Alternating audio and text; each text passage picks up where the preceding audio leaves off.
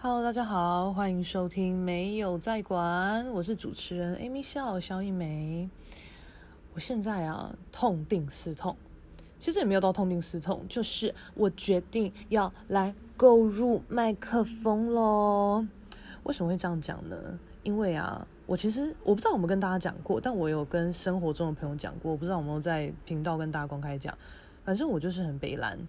我就一开始真的是抱持着先求有再求好的心态，就觉得嗯啊，就是先讲啊，随意讲啊，讲好玩啊。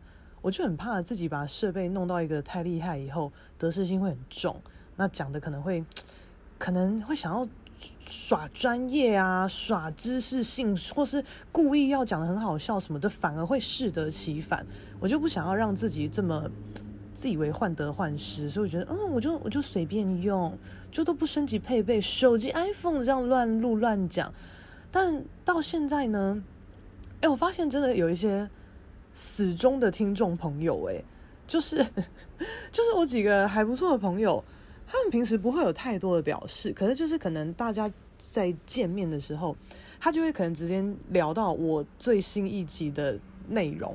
那可能其他人就是没有在听，就觉得他说什么，然后就觉得哈，你们没在听吗？就还一副诶，大家应该都要听吧的感觉。我想说，太不好意思了吧，这么多人这么这么认真用心的听我的频道，结果我的音质哦这么烂，然后然后呃，像我前几诶上一集吧，我就在讲那个帕米培的事情，有没有？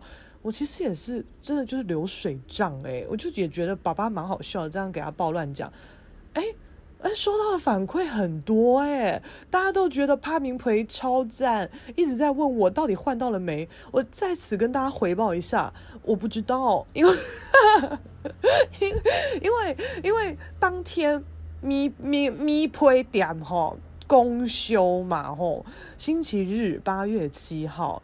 人家也要过父亲节啊，所以而且假日哎、欸，他本来应该就是那种夕阳产业都休六日啦，哦哦哦哦，是不是超强？不不不不不，乱唱一通。反正当时我们就是要去棉被店算账，但是扑空，所以最后那整坨棉被就抱回我基隆家。我爸就说，那他想是想想到有时间就再去换。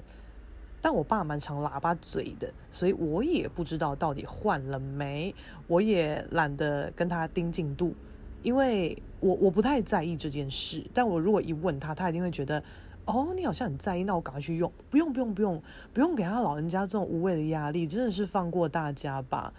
然后，然后就真的是，呃。我忘记是棉被还是什么，反正大家就是几个朋友都会会讨论我聊的话题。我想说，何德何能呐、啊？我这是在欧北恭维耶。然后他们就会说什么？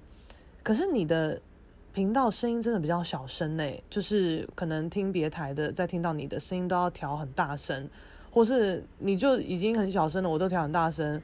然后你又突然大爆叫或大爆笑，就会爆音，我就会吓一跳。我真的已经收到太多吓一跳的回馈了，所以我现在正在做麦克风的功课，就是选那种免爆音，然后抗噪之类的。但就是又还是怕，就是那个那个企图心太强烈，所以我不可能买到那种太昂贵的，就就怎么样专业用的嘛？不不用专业，不用专业，我们就是业余，我们不靠硬体，我们靠真材实料的硬底子。但是音质也不要到这么这么的烂啦，我现在有点痛定思痛了，原本还想说等那个粉丝群养大一点，哦，再来回馈给大家，但是我现在念一转。我觉得现在你就在乱讲话，就是别无所求的阶段，还有这些人愿意听你讲话，你就要好好服务这些人，you know？真的是，我真的觉得越长大越越懂得感恩跟耍佛，就真的会觉得很多事情不是这么理所当然的，就是可能以前会觉得可干，我讲话本来就很好笑，我这么水，拜托，你们当然要跟我混，不能跟谁混？可是现在，哎呦，就经历了一些人生骤变了，就是嗯、友情破局，嗯、感情被骗，嗯、各种有的没的，就是你才会知道说，呃，大家对你的好，就是真的要好好的珍惜，把握不是那么理所当然。然后讲那么多，总之就是先跟大家预告哈，哎呦，就是即将购入麦克风啦，可喜可贺，可喜可贺。我现在直接讲出来，就是要让自己没有后盾，应该应该下一集就会有了。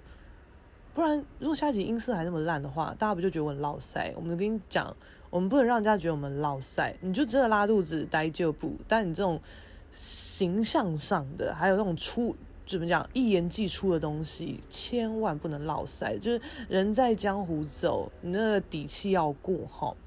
哎，怎么讲那么多啊？总之呢，我今天我今天就跟一个朋友去看那个安藤忠雄展。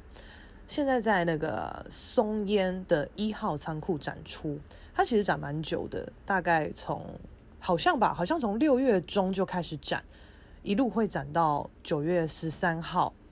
那中间的细项，比如说他哪天公休，哪天到几点什么的，我没有去细看，反正我都看完了，我管那么多干嘛？你们真的想看，你们就自己上网找资料，不要当伸手拍哈。我今天就是跟一个。呃，自己本身在从事建筑设计的朋友去看，我跟你们大家讲，如果你身边有认识建筑师朋友的话，你就抓他一起去看展，千万不要自己看，因为你自己看非常有可能看不懂，因为像我自己一路以来都是美术系的相关背景毕业的嘛，那我们会看的东西。应用在建筑上，它就是有点，呃，我我会看到别的地方去，你知道，就是那种结构性太强的、太工整的那种施工图什么的，我们会会赞叹啦，就觉得哇，这个好细哦，这个到底要怎么画，要花多少时间，什么什么之类的。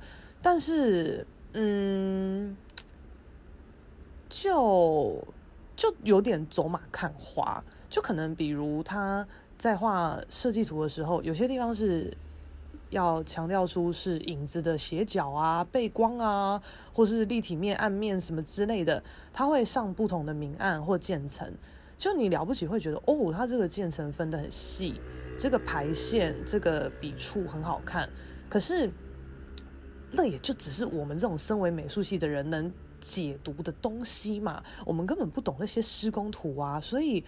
你直接这样看过去，真的就是走马看花。我非常庆幸今天是跟一个行阿来的朋友一起看。那一就是我我要先提一下哦，就是安藤忠雄他有一个点很强，我不知道大家知不知道。我也是今天到这个展场，刚好朋友先跟我讲，我又看到展板上有介绍，我才知道，哇塞，原来是这样。因为安藤忠雄是算是蛮举世闻名的建筑师嘛，就是。有点算是你，就算不知道，就是太多的艺术家，你总知道草间弥生吧？你总知道村上隆吧？你总知道达文西吧？这种感觉。那对于建筑业来讲，就是哎呦，你就算不知道哪个很厉害的建筑师，你总算会知道安藤忠雄吧？哦，超超超老赛，刚刚差点忘记他的本名全名是什么？嗯，忠雄忠雄。就是你总会知道他吧？就我真的也讲不出别人了啦。这怎么样？高地吗？可能就是这样，就是讲真的讲不出别人。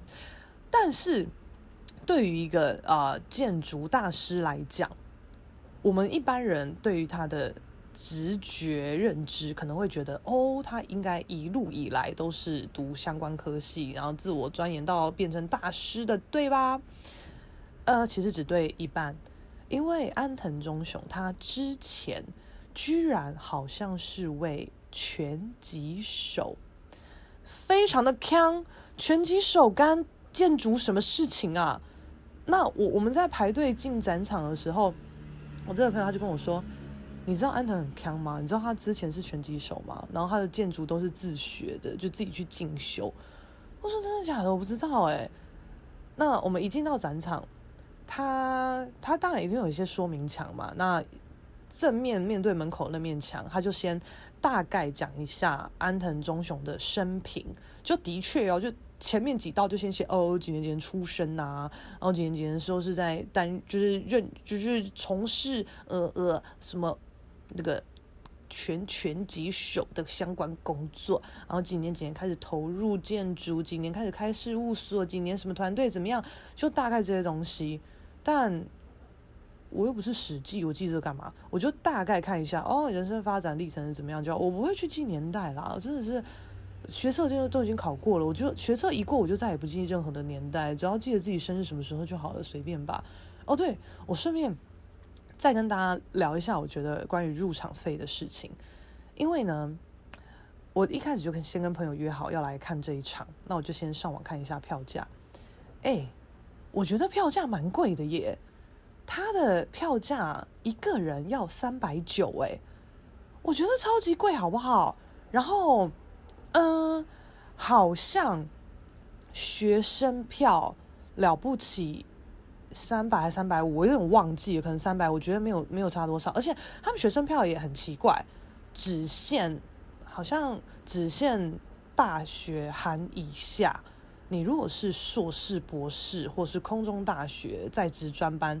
都不适用哦，哇，就是通常硕士，尤其是日间部的硕士生，都还蛮算是学校的主力的。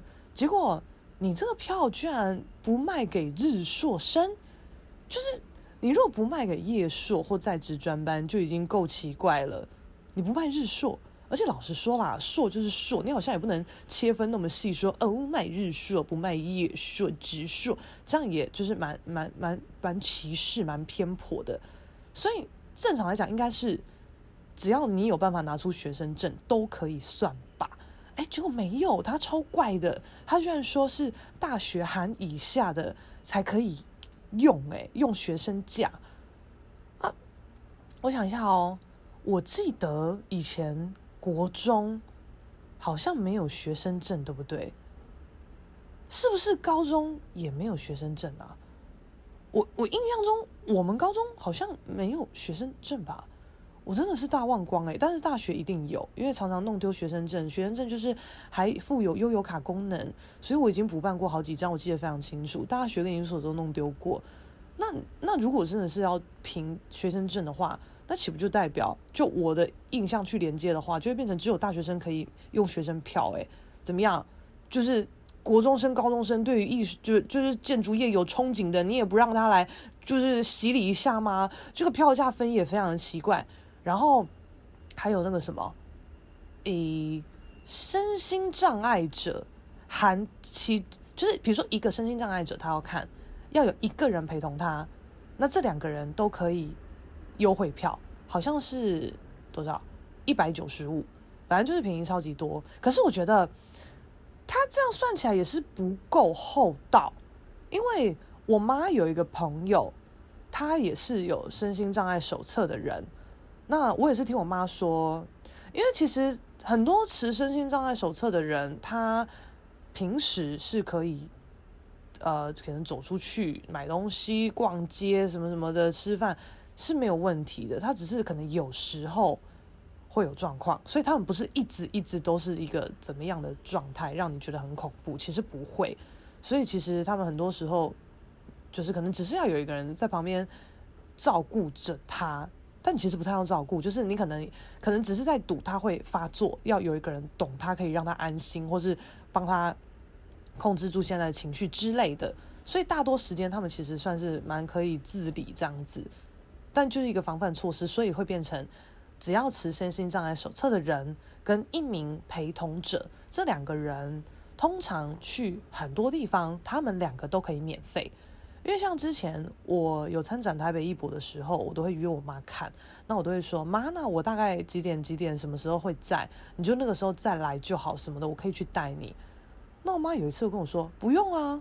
我就跟那个那个阿姨去啊，因为那个阿姨她有手册，她在带一个朋友，就是连她自己都可以免费，所以我有时候都跟她就是出去外面玩啊，拿免费，所以我那时候才知道哦，原来有这种事情，就是基本上对于啊、持手册的人，很多场馆跟就是要收门票的地方，他们的应对策都是直接免费。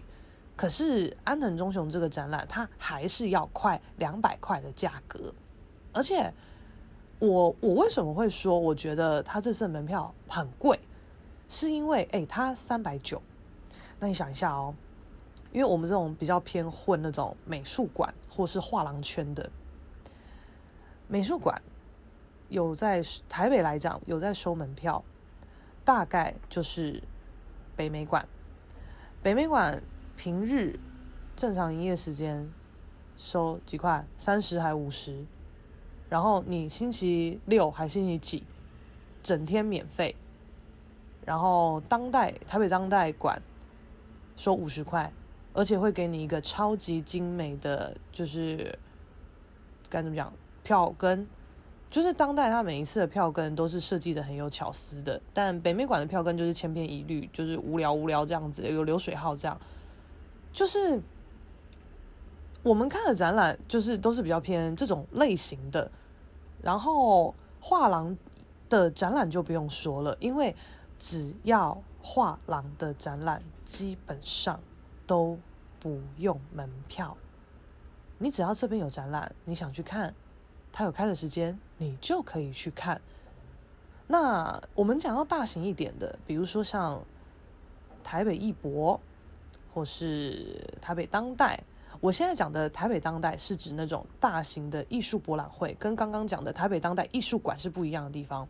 台北当代艺术馆是位于台北市中山区的那一个馆，在那个京站附近，反正你们自己上网查一查，那个叫当代馆。可是大概近三年，有一个大型的艺术博览会进军台湾，叫做台北当代。就是我们只会讲这四个字“台北当代”。那你如果要讲全名，大概就会是“台北当代艺术博览会”。它不是馆，因为馆就是中山的那一个。台北当代这四个字就代表是比较大型的艺博会。那台北当代跟台北艺博，它的差别在于说，台北艺博它是历史非常悠久的一个大型博览会，它应该。应该运作有二十多年了吧？我印象中，因为一开始前几年刚办的时候，在台湾算是蛮声势浩大的，而且在很早年的时候，甚至比如说，嗯，草间弥生啊，谁啊，这种世界级的名家大咖都有来参与开幕站台的那一种。但是近几年当然就是比较式微啦，而且台北艺博它最主要是，诶、比较多台湾的。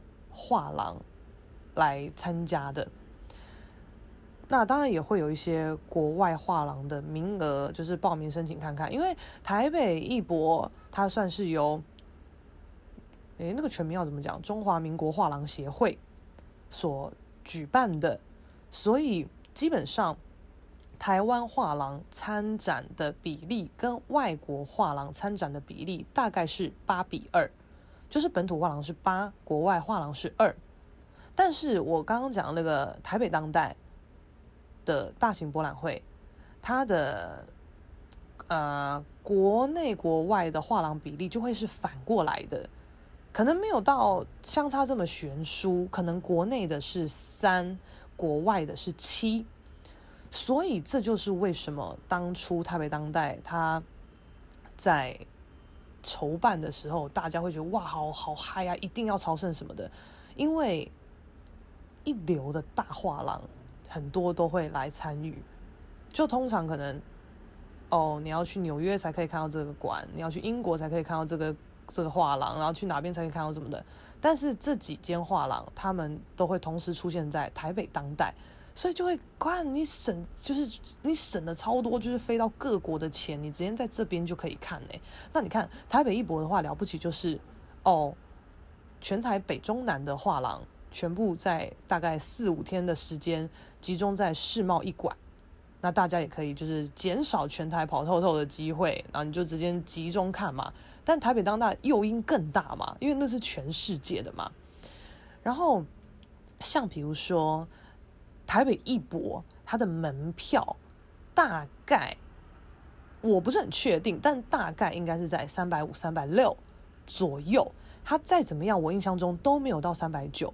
我为什么没有办法讲那么肯定呢？是因为我们进去看展都不买门票，因为我们一定有认识的人嘛，就是认识的，这可能画廊行政啊，或是有参展的艺术家朋友，我们都直接 call 请他们出来带我们进去，真的没有人在买票的，但这个仅限于就是行啊来 only，就是你可能脸皮要够厚吧，或是你真的有认识的人，就这招不要乱用，因为。我之前都有都就都有展嘛，然后就有一些人哦，我跟他真的是不熟。他虽然可能也是艺术家，但我看你就干他烂嘞，那就画那个什么丑图，长得什么丑样。然后我们其实也不熟，就只是可能有时候逛那种大型展览会遇到或怎么样。他会跟我打招呼，我也会回给他几句，就这样。但是每个人的认知不太一样嘛，他可能就因此觉得，哎呦，我们是聊得来的，或者我们有几面之缘什么，所以就很敢讲。我觉得，呃，基本上我我如果都在展场，就是你们只要有办法联络到我，就是可能，哎，你明天哪时候在吗？我想去看，不晓得你方不方便带我？就是你是有礼貌、客气的问。基本上不会不带啊，真的是这样啊！不要看我那么鸡掰，好不好？这种这种简单的事情，随手就是随手帮一下什么的，真的没有差。可是有些人就连最基本的做人都不会。你知道我居然收过一个讯息，真的是发疯。他居然就是密我说：“哎，我明天大概三点会到哦。”嗯，他就直接这样讲，哎。啊，我就想说，嗯，你是觉得我展览这几天一定都会在，是不是？而且你这样讲的意思是怎么样？明天三点到，我就要去带你吗？我请问你是谁呀？你好歹也先说个，我我我我想要去看展呢，就是不晓得你在不在啊？如果你在的话，方便带我吗？我就会说 OK 啊。啊，什么叫做？我明天三点到，到哪里？你去给车撞啊？干我什么事情？倒垃圾、倒马桶、倒厨余，随便。倒什么啊？好奇怪！我就觉得有病是不是？我就没有理这个人，我就觉得无耻。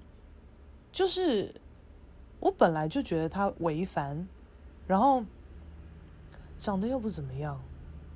简单来说，可以说肥宅，然后又以为自己会画点图，就是怎么样艺术家什么的。I don't fucking care。我其实原本基本上是尊重大家的创作，当然我也是看了很多丑图，然后画丑图人自称艺术家，没关系嘛，就是这样子嘛。你敢说自己是什么？说久了可能就像了，随便你。可能也很多人觉得我画的图很烂什么，随便你们怎么样好不好？我自己觉得怎么样比较重要，随便。所以基本上我不太会去批评人家的作品还是怎么样的，但是丑男，你就是惹到我，没有礼貌，没有礼貌还敢对我行使命令句，请问你是谁？你如果是我有点兴趣的帅哥跟我说，哎，我明天三点到，我都会不爽了啦，何况你什么丑男？丑男不要惹我生气好不好啊？你，我跟你讲，我已经懒得叫你撒泡尿照照镜子了。你要直接往自己的脸上泼盐酸，对不对？泼大力一点，泼到见骨啊，死掉，直接重新投胎比较快耶。不要没有颜值，又没有口条，又没有内涵，好不好？虾米拢无，你长相就已经在输了，你就多充实一下自己，或是 EQ 高一点，好不好？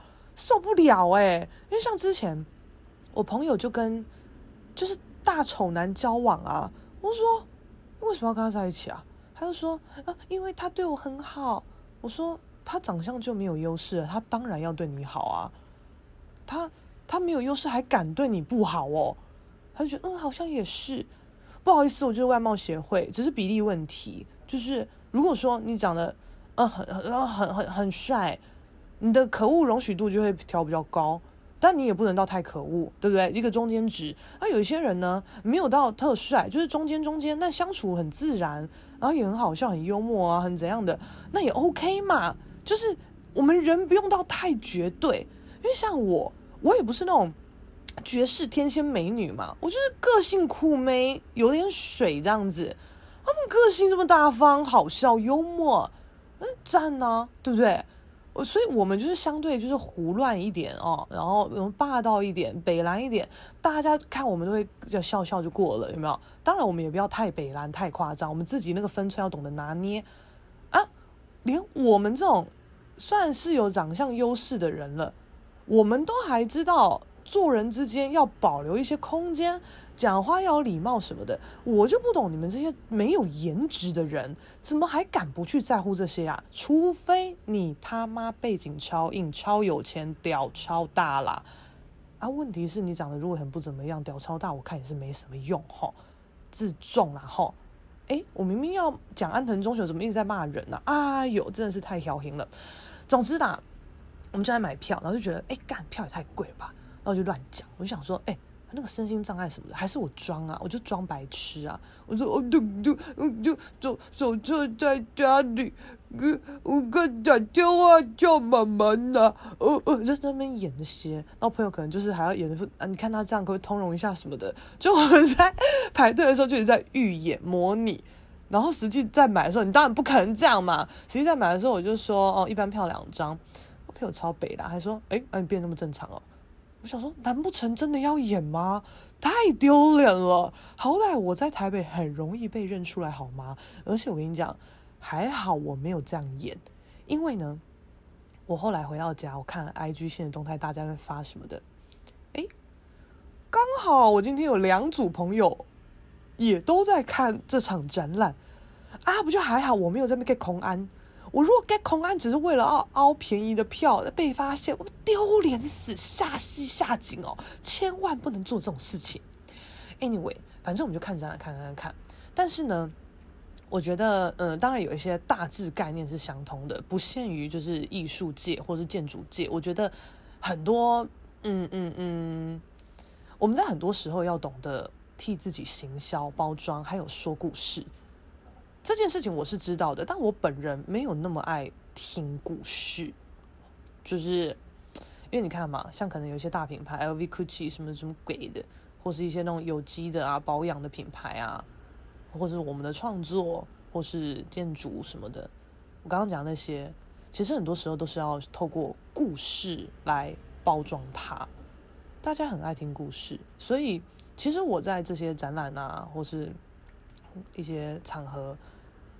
哦，我当然也会有兴趣看说这些东西它的组成方式是什么，就比较理论类的东西。但其实我也蛮喜欢去看他们怎么样用文字去包装说明他们的故事，因为讲故事其实也不是平铺直叙，你可能要在一篇啊、一个一个展墙的一些论述文里面，你要有啊、学术类的东西，但是你的用字遣词你还是要不能太直白。你要用比较看得懂的文绉绉字眼来描述比较生硬的部分，我觉得建筑来讲可能偏这样，但如果是艺术相关的展览或什么之类的，那个就会变成你要各种华丽辞藻写诗还是什么都无所谓，因为艺术这种东西本来就很见仁见智，看不太懂都没关系。但建筑这种东西，你其实，在某种程度上来讲，你必须要让人家懂，所以他也不能太肆无忌惮的在那边耍感性。所以我觉得看一些建筑相关的解说还不错，反正就看看看。那因为我没有认识太多的建筑师嘛，安藤安藤忠雄是本来就知道的。那因为他刚好他。他这个人就他的建筑就有两个比较重要的大特色，就是他很喜欢利用光的方式来给他设计的建筑空间多一点的灵性跟感性的氛围。然后他在建筑上的材质很喜欢用清水模这个建材。那清水模，因为我个人没有到非常非常着迷工业风的东西、啊。就是当然觉得好看、时尚什么的，可是如果说真的要把我的居家环境或是长期工作的环境弄得大片时尚的清水模，我好像不喜欢，因为我我比较喜欢，要么我觉得可能居住空间，它还是要一个舒适的感觉，可能要明亮，可能白色，或是很嗨红色，一个灰色好像是那种嗯有质感有质感，然后偏忧郁。我不想要偏忧郁啊，我觉得要么就是白色，就是基本盘嘛。红色好像有时候会太嗨，但不知道，可能以后有有自己的房子，就是客厅要白，房间要红啊，睡到一个很俩狗要好嗨的入睡又什么的，不知道随便。反正它其中有一个比最有名的建筑，也是这次的主视觉，是光之教堂。那它这个教堂呢，该怎么讲？其实其实我看这些建筑哦。就是可能是这个展览吧，因为当然我对建筑没有太多的了解，但是我看这个展览，其实我觉得收获蛮多的耶，而且我觉得蛮感动的，就是有一种原来很多很华而不实的美好，它是可以被实现跟被接受的，因为建筑这种东西，就我很片面的理解，我会觉得说，毕竟它就是建筑嘛。它就是要背负很多人命，还有法规之类的东西，所以它可能要因应很多现实的状况去做实际的调整。所以可能很多时候你在设计上的概念是比较偏感性的，或是没有意义的。因为很多时候的留白，它就只是一个留白，没有其他的意义。然后我们可能不管在创作上或建筑上，我觉得某种程度的状态有点像，就是你可能会觉得这边很空，很奇怪。你就硬要给他加一点什么东西，但是去问说你加这个的意义是什么，可能又说不太出来。但是我觉得，嗯、因为我就听我这个朋友跟我讲一些，他就说他觉得，如果就全球来看，他觉得建筑设计最强的还是日本，因为日本他们的心思什么的都比较缜密，再加上日本位处地震带。所以他们的建筑结构来讲，又是更精细的。那好像全球有在通用的一些什么防防震的建材什么的，也都是发明自日本之类之类。那我们直觉可能会觉得说，日本是相对一个民族性比较保守的国家，所以他能做的建筑，可能我觉得如果没有在看这个展览，或是对安藤忠雄没有。简单的了解的话，我们可能会直接认为说，哦，就只是一个很有名的日籍建筑师，然后做的东西可能就是啊什么日本的那种庙啊，就是知名的大建筑啊，可能就这样子，就是我们不会想象得到，他居然可以是这么这么的简洁的、极简的。当然，它有一些繁复的东西，可是我觉得大致算蛮极简。然后我这个朋友他就说。他觉得跟安藤忠雄他学习的背景有关，因为他在所谓的自学那段时间，他好像参考了非常多可能国外的资料，或是有去国外念书之类之类的，所以他日本人本身的这一个民族性可能相对还好。然后现场也提供了非常多他有在日本跟世界各地做的案例。那我原本是想说，他可能在欧美地区做的案例，他可以很。比较偏随心所欲，然后在日本当地可能会偏保守，但其实没有诶，因为像那个光之教堂哦，我觉得光之教堂的设计就不保守啊，因为像比如说台南还哪里有没有那个那个什么高跟鞋教堂，还有那个东海的路易斯教堂。路易斯教堂已经算是比较偏知名而且前卫的造型了嘛，它就是有一点，有点啊，大家自己查，我不知道怎么形容它。有两两片窄窄斜斜的屋顶夹击，然后实际上教堂内部的空间是一个窄窄的三角形的那个概念。然后这种这种教堂类通常都会搭配比较大片的玻璃帷幕去做一个透光的营造嘛。但哦，然后像那个。应该是台南吧，台南的高跟鞋教堂也是这样，主要都是玻璃帷幕，然后有一些，呃，可能有证婚，可以有证婚仪式的那一种宴会厅场景，他们的的那种户外教堂，很多时候也是露天的啊，玻璃帷幕这种的，所以，因为再加上我也不是什么基督徒，所以我对于教会的想象可能会比较偏小时候家里附近的教会，但家里附近的教会其实就是住宅区的教会嘛，它可能就有点类似一般的店面一楼，它就是骑楼内的一个营业所的概念，所以我们没有办法去想象教堂它到底可以多漂亮。那一开一开始开启我教堂可以很漂亮的这个概念，其实就是东海的路易斯教堂。因为我就大学时候读台中嘛，然后有朋友念东海，我们去玩，那他也会跟我说什么啊，要不要来台东？呃，我们学校玩啊，东东海玩，然后来路易斯这边看一看，拍照啊，我们也有什么鬼屋什么的。我那时候有点觉得，嗯，怎么样？这个这个教堂很屌，是不是？为什么一定要去？然后反正去了以后觉得啊，好像有点酷诶，就就是不会到深入了解那么多，但就觉得诶。教堂跟教会好像是有点不一样的东西哦。你看，就是认知浅到这样，现在才要知道不一样。然后那个光之教堂呢？嗯、我觉得有在听我频道，应该大概会知道那是什么东西。就是它就是透过，比如说其中一面墙，它应该是要整面都是清水模或者什么。我其实不太确定它是什么材质，因为我们在那个现场，它有仿造出一个一比一的那个。光之教堂的那个格局，让我们现场感受。可是因为内部很暗，所以我不确定它是不是清水模。然后，它就是在某一面，应该是要一整片墙的地方，它弄成了四片小墙，然后中间的缝隙就透出一个十字架的样子。后面就是展览的其他区域照进来的光。所以它不是做出一个十字架，它是用一个负空间的概念、减法的概念，去营造出这个可以可以有变动性的十字架。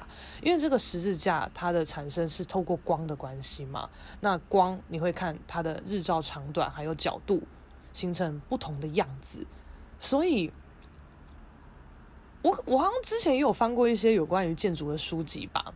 我其实也对这些对这些蛮有兴趣的，所以我我我其实很久以前我就可能因为翻过相关的书，我就觉得我也知道说光在建筑来讲算是蛮重要的东西。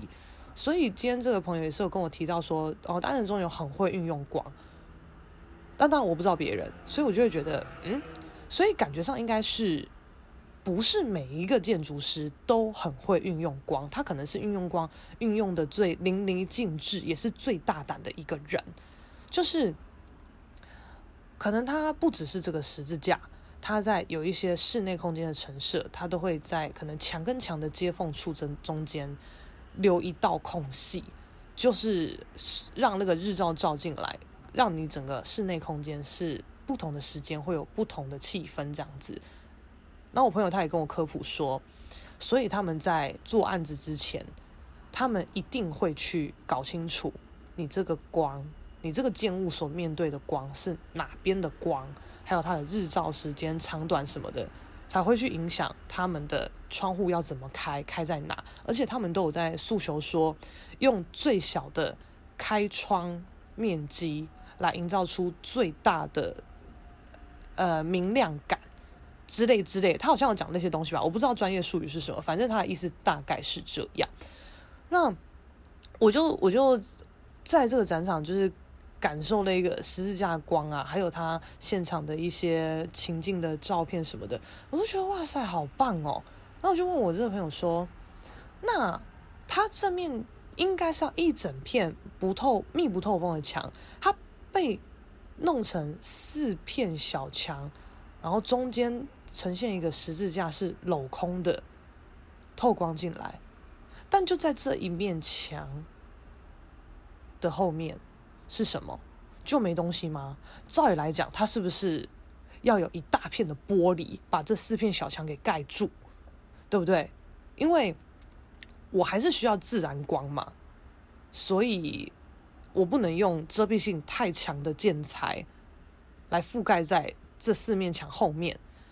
但如果说这四面墙的后面它又是镂空的，它后面完全没有遮蔽物，那是不是风吹日晒雨淋、树叶啊、灰尘啊、草啊什么的，任何的东西，它都可以透过这个十字架的缝隙吹进教堂？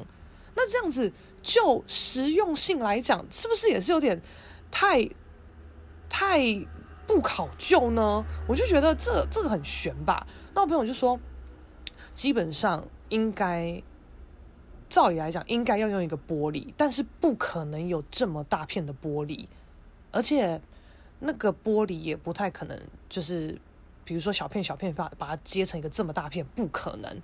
就是就安藤忠雄还有就是法规还是什么东西来讲，不可能有这样的呈现。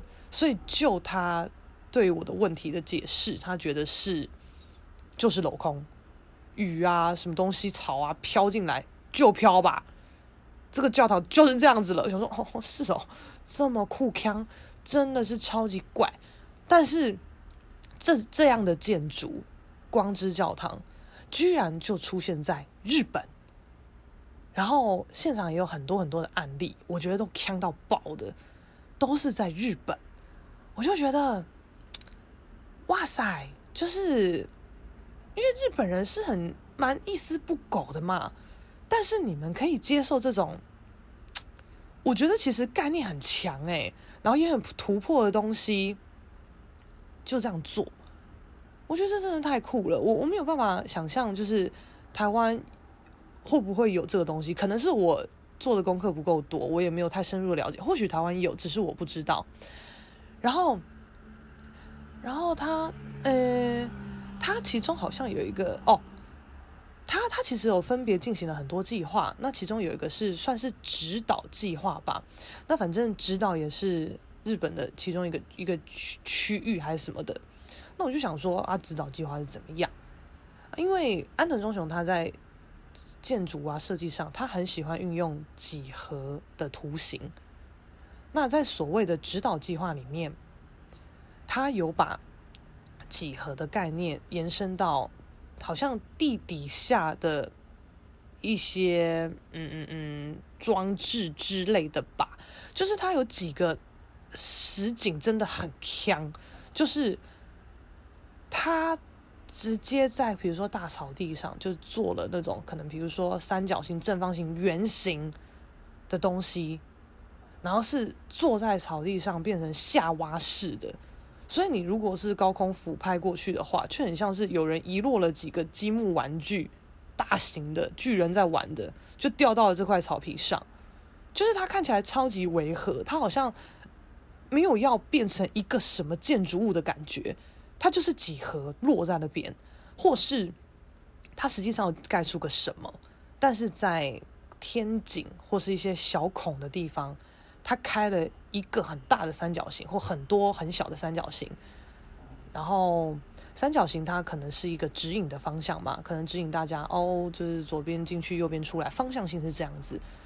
那透过日照的关系，天井这样灯打下来，不是灯啊，日光打下来。那你挖的三角形，它就会变成一块一块亮亮的日照三角形，在这个建物里面，所以你也不用再特地贴一些指引说，哦，你要去哪里往这走，是往那走，它就透过这些孔洞，直接就指引出你一个方向，这样子，还蛮酷的。然后所谓的指导计划，就是在指导这个地方有很多个案子，都是给安藤忠雄做。他也都在这些案子里面安插了很多他很喜欢的几何元素结构。然后这个建筑朋友他就说：“哇塞，他这样子很厉害耶！”我说：“怎么样？”他说：“就是代表这个地方的人都非常信任他，所以才可以把整个指导的大部分区域都给他做，甚至称呼这是一个指导计划。”我就说：“这很难吗？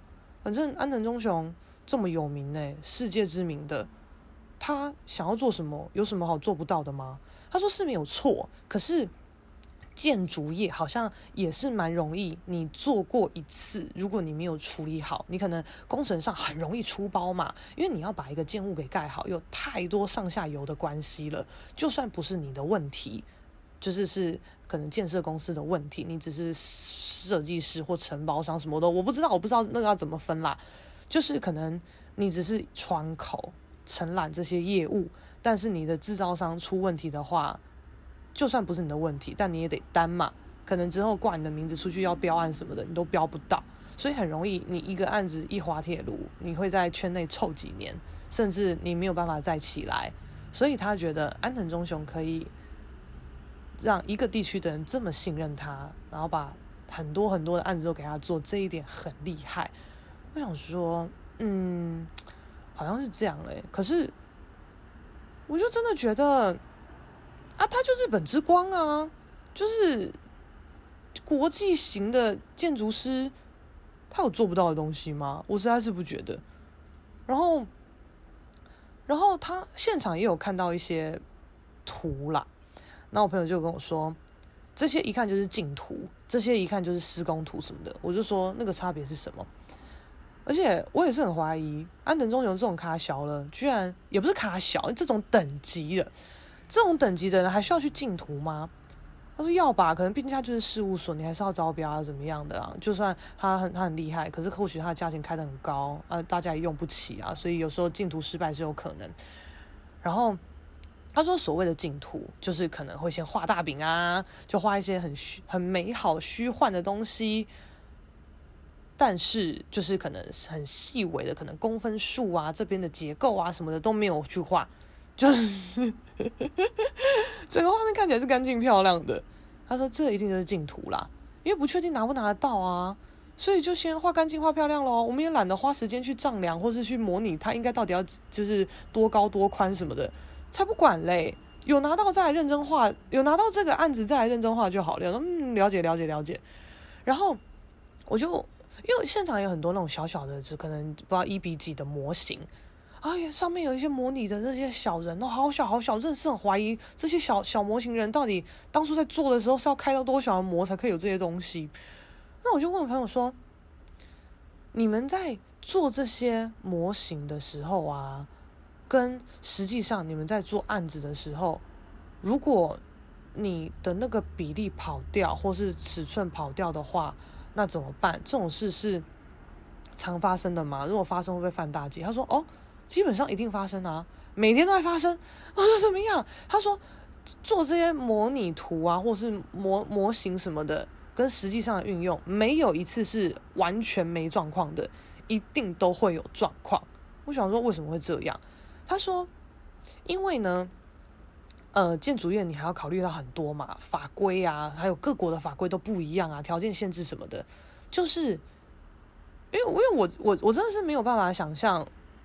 法规到底要怎么样强蹦到？他就说，比如说，呃，屋主或建商，他们拿出他们可能的权状图，就是他可以施工的面积。我我先我我不知道我不知道那个单位是什么，但比如说我先讲个大概，他可以施工的面积是一个一百乘一百的正方形，这是他的所有权可以动用的地方。但是他的隔壁邻居，隔壁邻居可能也是一百乘一百。但是他可能二楼他就往外拓，往外拓，所以他是有一个空间是侵占到这个即将要施工的土地的，所以如果要施工的这个地方，他是要完全把一百乘一百直接盖一个哇，就是正方形、长方形的建筑物往上砰砰砰砰这样直接盖起来，但他一定会打到就是隔壁就是加盖凸出来的二楼的地方。所以，就算一开始就是就是对方提出说这一百跟一一百乘一百都是我可以动的，但只要邻居违规，你们就都要去协调，就没有办法如期如实的照着当初我们讲的那么的美好蓝图去做。我想说哇，那这样一定超级多的啊，因为台湾人超爱违规的啊，像我们家也违规啊，我们。我们家还甚至因为违规跟邻居杠上啊，因为我们家在二楼，然后家里真的太小了，就是我们一楼的邻居，他的后面阳台他是有做拓宽的，他就是往外延伸，就等于他把呃防火巷给吃掉一半，变成他的室内空间，因为防火巷通常就是露天的嘛。还是怎么样？有点不知道那个该怎么讲。他就把防火巷占用一半，然后盖成他的室内哦，啊，就这样子嘛。然后我们家后来觉得空间真的也是不够，也想要拓宽。那拓宽的话，我们就会有一些基底层会变成要支撑一些支架，压在一楼邻居的顶嘛。然后我们就要去跟他协调说，哎，我们施工打算要这样施，先跟你知会一下，可不可以什么的。但通常这个没有什么好不行的嘛，就是知会一下啊。结果哦，楼下邻居竟然不让我们支撑呢，就是有一点。不让我们放一些梁柱在他们的天花板上，这样子屋顶上，让我爸妈超不爽的。但后来还是硬要盖，我就说那怎么盖？他就说我们就不压在它上面，我们就先盖出一个悬空的地板，就是可能他们的屋顶跟我们的地板中间有一段小距离是没有牵扯到的，就是我们这边的重量是我们家自己的事情，没有支撑在他们上面。可是，如果他们愿意让我们支撑的话，我们可以省一笔钱去做地板，因为好像做这个支撑物会比较便宜吧，而且可能也比较安全。我其实也不知道楼下在想什么，因为如果我们搭的这一层地板它不安全的话，垮台，你家不是更惨吗？对不对？我们那个材料更多，你家更密密麻麻，这个脆狗狗，这样你有爽？我不知道，借压一下会死是不是？哎。反正就就这样搞嘛，他就是不让我们压，所以我们就是加了地板以后才开始做，就是拓宽呐、扩建呐这样子。那你看哦，这边那边什么防火巷什么的，其实也不是我们的所有权范围嘛，但我们也给他这样搞啊。但至少我们对面的好像也没有这样搞，因为如果我们对面的他也要把一部分的防火巷变成他自己的话，哇塞！那我们就没有防火巷了，大家全部吃掉。就是真的火灾的话，大家就是直接在自己住宅内被火化，直接省一大笔，就是这样子啊？怎么办？我们家自己也大违规啊！我真的不信谁没违规啦，大家都这样啦，有没有钱要怎么违而已啦。所以我听他这样讲，所以觉得真的诶，很多时候就是很不，不如人意吗？该这样讲吗？那。他也跟我说，其实，在做建筑来讲，有分两种方式，一个是你先就它的实际面、实用面来去发想，最后才是它的外观。那另一个是你先想它的外观结构，再去想它里面的实际空间。但因为我们搞艺术的，可能就是比较不食人间烟火，想法比较缥缈。我我就当下会觉得说，哼，那台湾的话，应该会是。先以实际面作为考量吧，因为我觉得你以外观作为考量的话，太太梦幻了。台湾好像不太能接受这么梦幻的事情，尤其是对于建筑。结果这个朋友就说：“是啊，当然啊，但是包含他自己在做的时候，他也都是用实际的立场先去做优先考量。”他说：“因为你如果先去强调出它的外形，再去做内部的东西的话，很容易就是变成蚊子馆。”他说。也是齁，蚊子馆真的好多，真的不要再多了。而且形状结构越奇怪，越容易成为蚊子馆哎，真的是大胆断言，下一个蚊子馆就是北流吧？哎，不是北流，那个要叫什么？哎，在士林的那个啦。那个要叫什么北翼吗？我不知道，知道不太知道它的全名是什么。反正就是有被大家揶揄说，哇，卤味套餐呢，就是有什么黑轮米血贡丸百叶豆腐，就是几个那种圆形、三角形、正方形碰串在一起的一个建筑。反正啊，不知道哎，我就觉得，嗯，现场现场其实很多。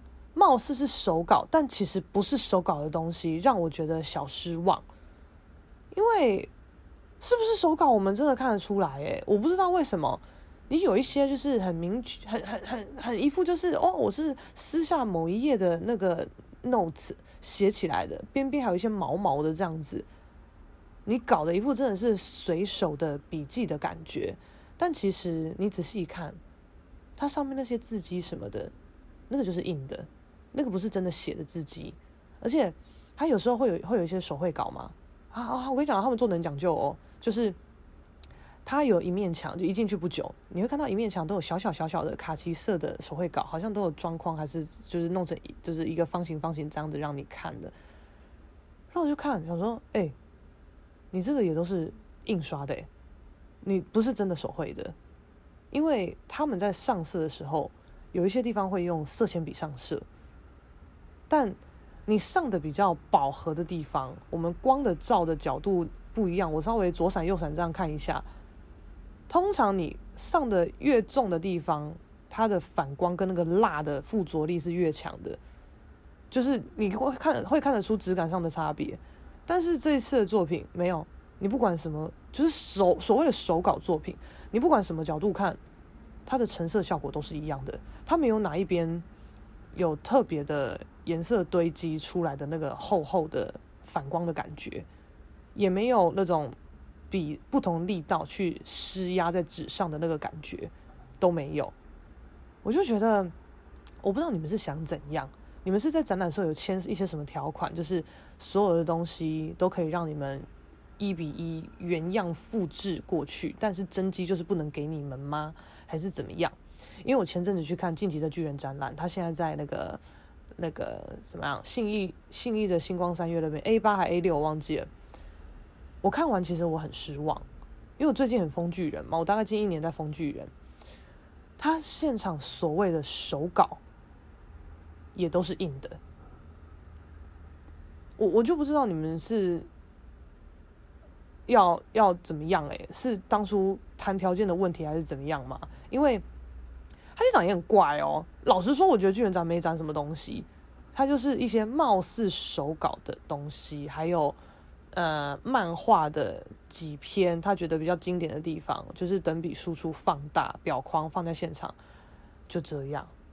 超无聊的，然后所谓的手稿呢，因为在画漫画，他们有他们专用的稿纸，可能稿纸的边线什么的是蓝色的网格，还是怎么样粗粗粗粗的线条什么的，随便啦，反正他们就有一个格式在嘛。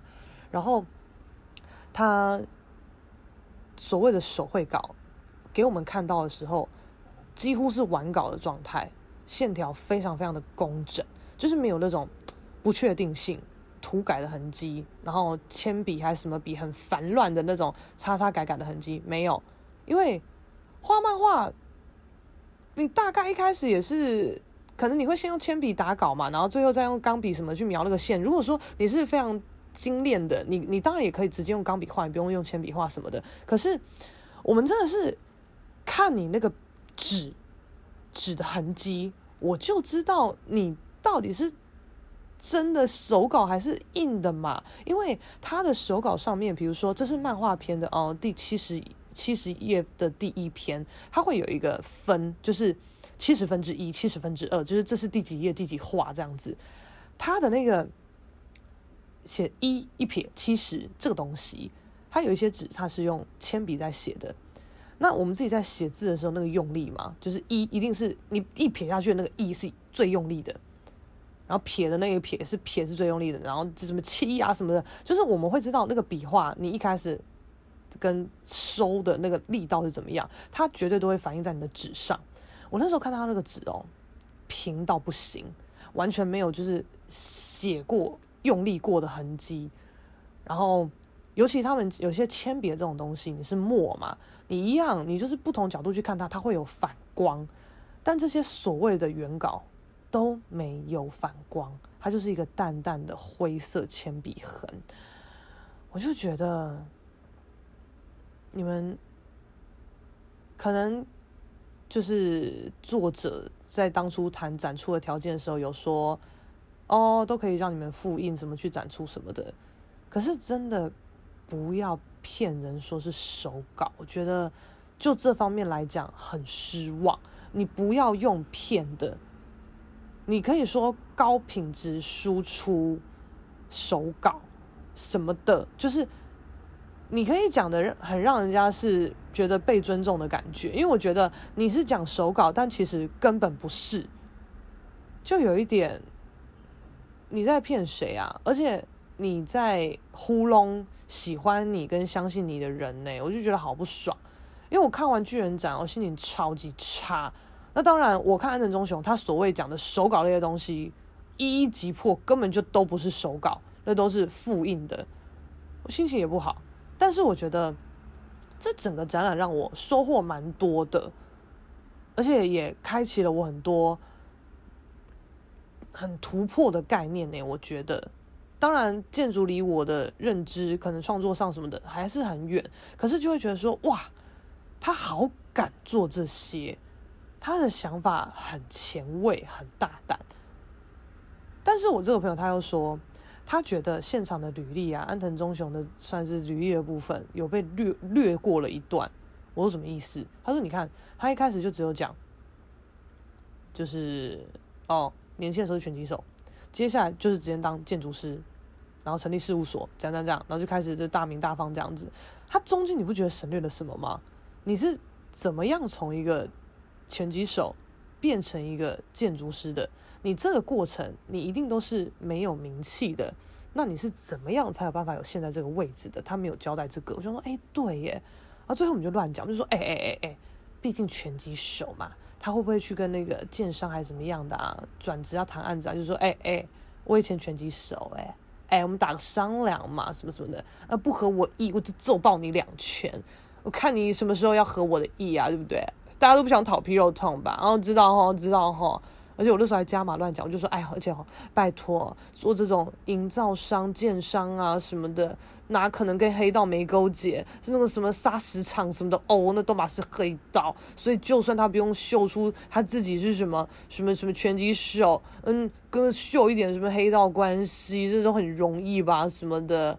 应该没有做建筑的跟黑道不勾结啦，但是我朋友就就是嘛，他就说没有没有没有，真的有些真的没有勾结。我想说哦哦，你在 你在澄清是不是？就觉得蛮好笑的。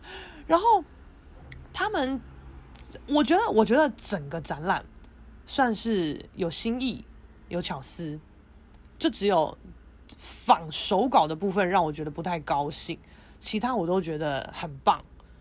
然后。他他现场当然有一些那种小小的那个商品贩卖区嘛，那那些我其实也在想，安藤忠雄能卖什么周边呢、啊？然后现场看到好荒谬的东西哦，他居然有卖那种小小的那种复制画或是无框画，就是那种嗯、纸质的仿手稿，然后裱个小框。然后就是他可能在画光之教堂的那种十字架什么什么，算就是简单的画一下那个尺寸距离，然后十字架怎么样怎么样那些东西，然后这样子的小画好像就两三百块，我看着觉得超好笑，我说这什么啦？我说这也可以卖哦。然后这个朋友说拜托我这个超多的，我直接画给你一个啦。我说好好啊，那我不要你现成，你那个案子我都看不懂，你假装画一个那个光之教堂给我，嗯好没问题，乱看乱看，然后。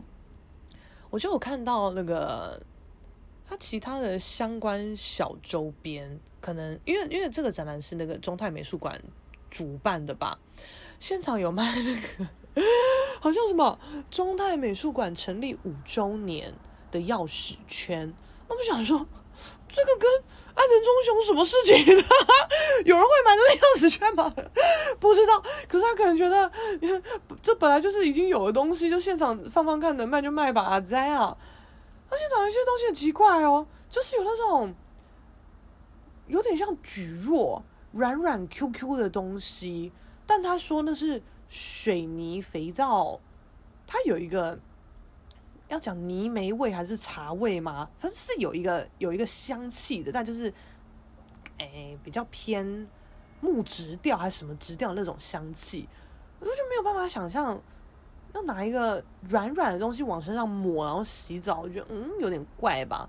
而且它有不同的造型哦，它有一个就是大概类似一般肥皂大小的造型，但是做的有点微不规则状，哎、不就有点恶吗？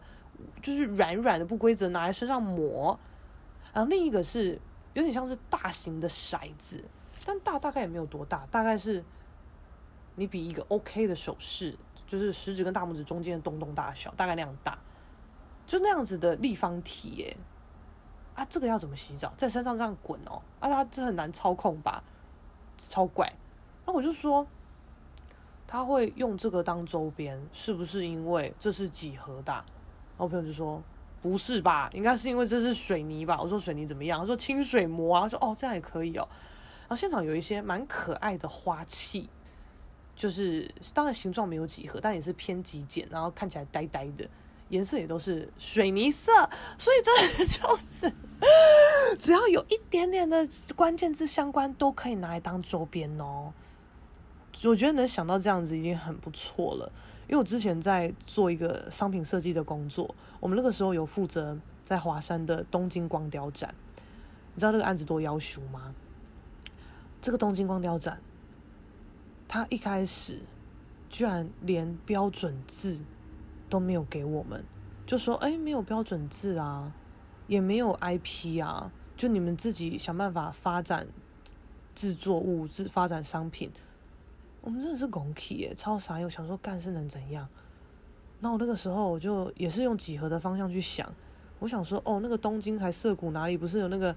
号称世界前几大的斑马线，就是十字路口还是什么样的，就是最高峰的时期，同时会有两千个人在这个大马路穿梭，所以我就有就是画那个马路嘛，斑马线，我就底用一个黑底，那斑马线就是长方形，白色白色这样拼接，然后人我就用圆点代替，然后光的三原色是黄、洋、红、绿吧。对，好像是这样。光的三原色好像是红、黄、绿，然后色彩三原色是红、黄、蓝，好像是这样啦，应该是这样啦，不太确定哈，讲错不负责，自己去查好不好？所以我那时候就是想尽办法想说，哇，光光光能怎么发展？我就是在想三色色光三原色，啦啦啦什么之类的。我们是都已经做到中间了，对方才说啊，有标准字啦。结果他们来的标准字也就只是一个什么 Tokyo 怎么样？想说干。有等于没有，好不好？就是你那也不是 logo 什么什么东西的，这个 Tokyo 我是能怎么样延伸啦？所以我们类似东京光雕展的卖店的制作物设计的超级辛苦。后来有老板俩起来，他超强，他进超多钢弹模型，还有美少女战士的化妆品、蜡笔小新的袜子、日式零食什么的。我想说，诶，老板这些跟东京光雕展什么关系？他说从日本来的啊。日式啊，不然那怎么办？东京光雕展，我我我不弄一个日本相关的衍生物，我我还能卖什么？我说真的耶，所以我觉得，我觉得这是安藤忠雄的展览，他们的就是贩卖部选的东西，算是已经非常切题了，蛮厉害了。总之，我觉得这个展览蛮推的，但如果你有办法抓到。建筑系的朋友，请务必抓他一起去看，这绝对比你自己一个人看要来的，就是收获更多。因为我如果自己看的话，我觉得我了不起看个三十分钟吧。但我今天跟朋友去看，呜、我们看了几小三小时吧，好好看哦，真的好好看哦。我如果自己看了不起就是看，哦，这边颜色涂得很匀哦，哦，渐层漂亮哦，哦，你用色铅笔哦，哦，你这边在乱画诶，大概这个意思。但懂的人他会跟你讲很多，就是这边是怎样，他的考量是什么的，我就觉得哦，很酷诶，很多收获。我觉得很多东西的启发跟收获，比如说我自己是搞画画的，不一定我只能透过同一个媒材来吸取灵感。像我自己也很喜欢看摄影类的作品，哦，其他的其实也都会看，不一定就只是纯绘画。所以我觉得这次的安藤忠雄展给我还不错，好。哎，蛮多不错的启发。那这个展览，它我印象没错的话，它应该是展到九月十三号啊，什么公休日什么的，你们自己去看哈。反正我就先跟你们讲啦，票价哈三百九啦。那你好像有一些，比如说什么什么什么设计协会什么东西的身份哈，你可以打个几折啦。你如果持什么南山什么信用卡还是玉山什么卡，我忘记，反正就是一个什么山的。你用那个卡片就是去去去刷刷信用卡买票也可以优惠啦吼，这些东西应该你上网查都会有啊，看你要多省要怎么省吼，就这样给大家一些蛮有用的资讯吧。最后我决定要就是就是跟风就世俗一下，学大家一下。哦，听完觉得有收获，不吝啬给我们一个五星好评，多多鼓励哦。虽然我我真的也不知道怎么按怎么弄的，反正就是给我的频道给给这个单集都五星好评哦，自己想办法摸索怎么给哦。谢谢你们哦，阿里阿多，拜拜。